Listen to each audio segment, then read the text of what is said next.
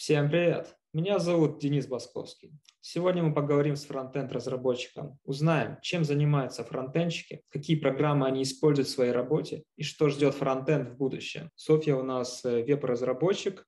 Э, где ты сейчас работаешь? Я работаю в МТЗК, дочерней компании МТС. Как ты туда попала? Расскажи. Я задумалась о смене работы, а, нашла вакансию, ну и дальше, как обычно, Шер позвонил, мы пообщались, а, потом было собеседование с главой фронтенда и с главой agile. А, их устроил мой уровень, мне понравилось то, что они предлагают, и вот. Сейчас тяжело найти новую работу фронтенд-разработчику? Предложений много. Все зависит от того, что именно ты хочешь. Очень многие хотят э, мультитул, чтобы человек умел все. И по большому счету только единицы готовы за это действительно платить. Расскажи, как изменилась вообще в целом работа фронтенщика? В чем-то она стала э, проще, потому что появились всякие помощники, те же фреймворки. В чем-то она стала сложнее, если вспомнить э, самые первые сайты, которые я делала, были, господи, на таблицах, и то, что сейчас очень много различных элементов. Все развивается. А, сейчас он, наверное, более такой динамичный, что на самом деле очень шикарно. То есть с точки зрения конечного пользователя это все очень красиво, а меня еще и радует это делать. Раз уж зашла речь о клиентских э, фреймворках, то что сейчас нужно знать э, фронтенщику? Я считаю, что все зависит от того, где именно ты работаешь. То есть где-то ну, э, есть и жесткое требование. Мы пишем только на Vue, например. И все. Важно знать Vue. Где-то нужно прям знать Angular. Там требуется сеньор Angular. А где-то, как, например, одна из моих первых работ, это была веб-студия, господи, там не было ни одного фреймворка, это был чистый JS, чистая верстка, ничего такого. Потолок это был Bootstrap а где-то нужно знать гриды. Ну, то есть это очень сильно зависит от проекта. Для маленьких компаний же не нужно ничего серьезного.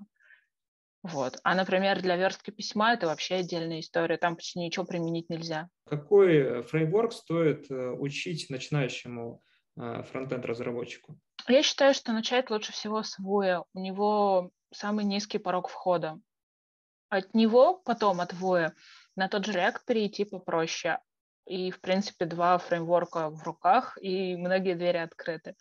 А Angular — это уже очень более узко. Вакансии, конечно, есть, но я не могу сказать, что он широко распространен. Значит ли это, что достаточно только выучить фреймворк и не касаться чистого JavaScript в своей работе? Я считаю, что всегда нужна база. И мы сначала изучаем что-то основное, как, например, чистый JS, а потом уже от него растем. JS, например, jQuery, фреймворк. Можно, конечно, изучить просто фреймворк и работать просто на него, но мне кажется, что будут программы немножко не столь, может, оптимизированные, потому что база должна быть. А если задуматься о фундаменте не видит JavaScript, а видит TypeScript, можно ли сразу изучать TypeScript? Целесообразно ли это? JS, да, это язык. TypeScript — это, можно сказать, следующий этап после JS. Это тот же JS, просто строго типизированный. Если у тебя есть просто база языков, ты знаешь, что такое тип, ты знаешь, что такое if, for и там основные какие-то конструкции, в принципе, сразу изучать TypeScript можно. Почему нет? Это будет для тебя просто конкретный язык. Для тебя JavaScript это был первый язык или ты до этого что-то еще изучала? Uh, все началось в школе, это был очаровательный Basic. Вот он был моим первым языком, а JS был уже он уже даже был после C++. А каково это, наверное, переходить от такого тяжелого языка, монструозного C++, к достаточно такому простому и э, странному JavaScript? Самый серьезный был, наверное, шок, когда видела JS. Это именно то, что у C есть строгость и компилятор. А в JS можно творить все, что угодно, тебя никто не остановит, только ты потом получаешь ошибки, зацикливания и прочую дичь. Каким способом вообще ты его отлаживаешь? Э, какие есть инструменты для этого? А, знаешь, я как начала с консолечки, так мне все еще больше всего нравится. Но на самом деле дебаггер того же хрома, где можно так же, как в дебагере C, просто идти по шагам, это намного удобнее. В принципе, очень много аналогий с компилятором C, где ты просто идешь шаг за шагом, наводишься мышкой, например, и видишь все значения переменных. По сути, фронтенчику необходим только один браузер. В браузере же все есть. Ну, смотри, если у тебя хорошая ide которая тебе подсказывает, это тоже тебе в плюс. Ну, то есть можно, конечно, писать в блокнотике, кто бы спорил, но тебе надо очень много держать в голове. Куда вообще движется э, JavaScript? Он видоизменяется, он растет. Э, то есть он сильно не такой, как был раньше. Э, он не становится просто языком, например, фронтенда. Взять то, что появился Node.js. Его можно использовать как бэковый язык, а не только как middleware. То есть это интересно. Мне кажется, он не умрет до конца, он все равно останется, потому что это вот база. Тот же TypeScript вырос на нем, и JS как база останется. Если грубо говоря, это какая-то информационная страничка, и ничего сложного не нужно, то JS все еще самый простой и быстрый. Это и может и сделать и любой, и это просто, и быстро. Роль фронтенщика. Чем фронтенщик занимается? У него есть дизайн, он его верстает, и потом он утягивает его на сайт. То есть он получает от PHP какую-то информацию и вставляет ее, делает свои запросы, или используя шаблонизатор, прям вставляя кусочки какие-то. А, анимирует, например, кнопочки, пишет формочки, то есть это уже JS пошел, когда какое-то взаимодействие идет. Задача фронта — это просто сделать красивый интерфейс, чтобы он был понятным для пользователя, чтобы э, некие данные отправлялись на сервер. Mm, да, скорее взаимодействие, и чтобы это взаимодействие было понятно пользователю. А уж красиво это к дизайнерам. Посоветуй какие-нибудь э, плагины для разработки. Э, я бы посоветовала IDE-шку WebStorm, потому что она хороша. Но это если ты чисто, э, там, например, только реактом занимаешься, вот она подойдет. В будущем, э, скорее всего, станет мобильными приложениями, а сайты в текущем виде, они просто ну, станут такими, как Legacy, просто поддерживаться, потому что основной трафик от пользователей все-таки будет идти в мобильные приложения или нет? Нет, я не думаю, что сайты вымрут. А, приложение — это это, конечно, удобно для некоторых вещей. Скажем, у всех есть мобильный банк. А, да, это круто. Но а, человек, чтобы, ну, предположим, я хочу заказать пиццу. Мне нужно пойти в маркет, установить приложение, зарегистрироваться в нем, найти пиццу, которую я хочу, и заказать. Это долго для пользователя. Гораздо быстрее зайти на сайт, тыкнуть «Я эту пиццу хочу, вот мой номер, привезите» безопаснее ли делать, скажем, покупку той же самой пиццы через сайт или через приложение? Ну, давайте будем честны. Все наши данные просматриваются. И неважно, где ты делаешь, а, в приложении или в сайте, твои данные по большому счету открыты. А, у тебя их просматривает твой телефон, у тебя их просматривает тот, кто получает от тебя заказ. Конечно, да, как бы кажется, что если ты сидишь через интернет, то шансов, что у тебя заберут данные, больше. Но я считаю, что фактически это одинаково. Что бы ты посоветовал бы для фронтенщика? Какой браузер? Конечно же, моя любовь — это Chrome. Я считаю его очень удобным. У него есть и панельчика с классами, и панелька с, вычис... э, ну, с вычисляемыми, и JS, там же консоль можно посмотреть. А, можно сымитировать э, псевдоклассы типа ховера, сразу ему задать. Взять, например, такую технологию, как, может быть, слышала, там, single page application. Имеет ли вообще mm-hmm. смысл делать все сайты сейчас в виде SPA? В некоторых местах это просто бессмысленно. Где-то это нужно. Ну, взять тот же ВКонтакте. Это, по сути, это оно. Ты, например, можешь включить музыку, э, ходить где угодно, тут же переписываться, что-то еще смотреть. И да, это удобно, это как бы тебе нужно. А возьмем, например, ну, тоже Википедию. Зачем тебе, чтобы чтобы что? Ты переходишь от страницы на страницу, ты смотришь информацию, переходишь по ссылочкам, если single page добавляет удобство, это стоит сделать, но это дополнительная нагрузка. Если оно удобства никакого не принесет, зачем перегружать? Пользователь любит побыстрее, попонятнее, попроще, покрасивее. А что насчет э, литературы, либо каких-то сайтов? Каким образом ты ищешь новые там возможности JavaScript? Из тех источников больше всего информации мне дают собеседование. Потому что это общение с другими людьми, которые общаются в этой же сфере. Они тебе, э, как правило, что-то новое расскажут, покажут какой-то новый ресурс. И так было всегда. А, каналов несколько. Наверное, э, самый хороший, как по мне, это Яндекс. У него есть открытые лекции, и они интересные. Они достаточно много тем поднимают, это круто. В смысле, послушать их. Как вообще сейчас совладать с текущим сложным э, CSS? Я не могу сказать, что CSS сложный. По-моему, он достаточно очевидный, у него понятное свойство, то есть, ну, они же от английского идут.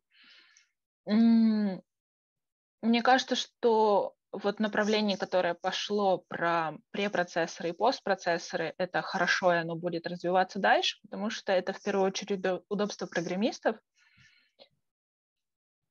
мне кажется, что он просто пойдет дальше в ту стезю, развивать э, свойства, потому что CSS, ну, он же постоянно развивается, добавляет какие-то свойства, в том числе для новых девайсов. Какими навыками должен обладать э, фронтендер, чтобы заниматься вот этой вот достаточно сложной работой с графикой, с версткой?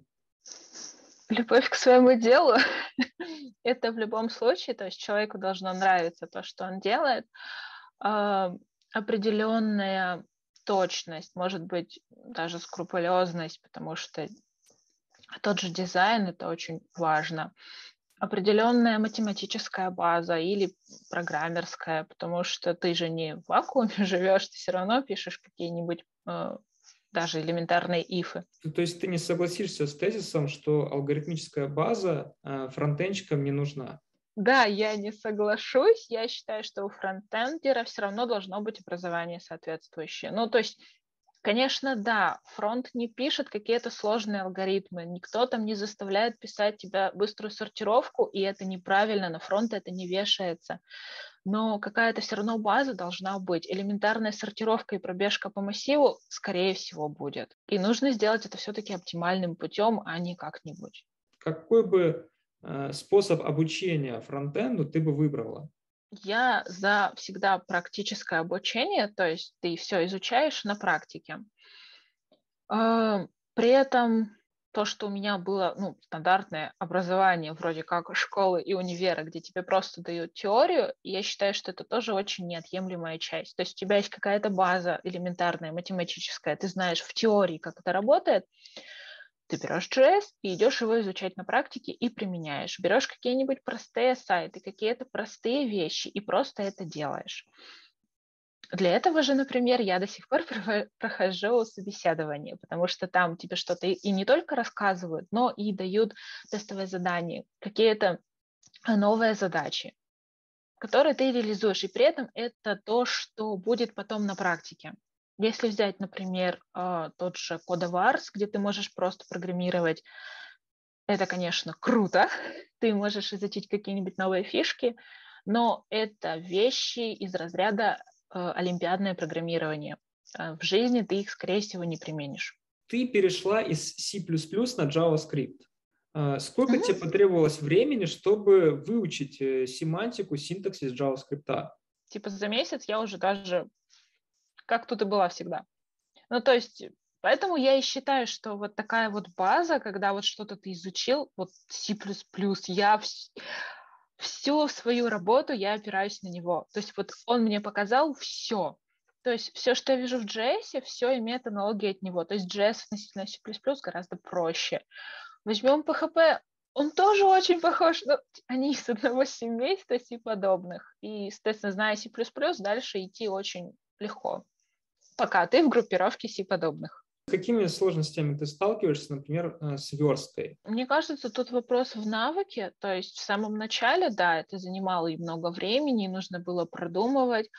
А, сейчас мне кажется, что я уже как бы набралась опыта, и это просто навык, ты понимаешь, э, где что написать, где какой, э, не знаю, там класс, заглушку временно поставить, как потом это исправить.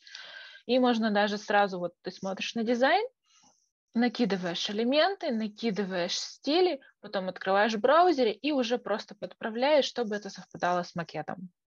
Основные сложности – это, наверное, а, идеи дизайнеров иногда их бывает трудно реализовать. То, что как бы красиво выглядит на статичной картинке, под адаптивный именно дизайн ложится не всегда хорошо. Фронтенщик всегда должен общаться с дизайнером, сообщать ему, что это можно сделать, это нельзя сделать. Или сейчас э, фронтенд технологии стали настолько сильны, что можно сделать любую хотелку от дизайнера. Ну, смотри, я считаю, что, в принципе, можно реализовать действительно любую хотелку дизайнера. Главное, чтобы он ее прописал, общение нужно еще и для этого. То есть ты видишь дизайн, но ты не знаешь, что ждет дизайнер, например, от элемента. Он забыл, не прописал, например, hover или там был scroll, а тебе этого было не видно. Это нужно обсудить. Сейчас дизайнеры используют же тоже как бы продвинутые технологии. Раньше это был, например, макет в фотошопе. Его было, честно говоря, трудновато резать.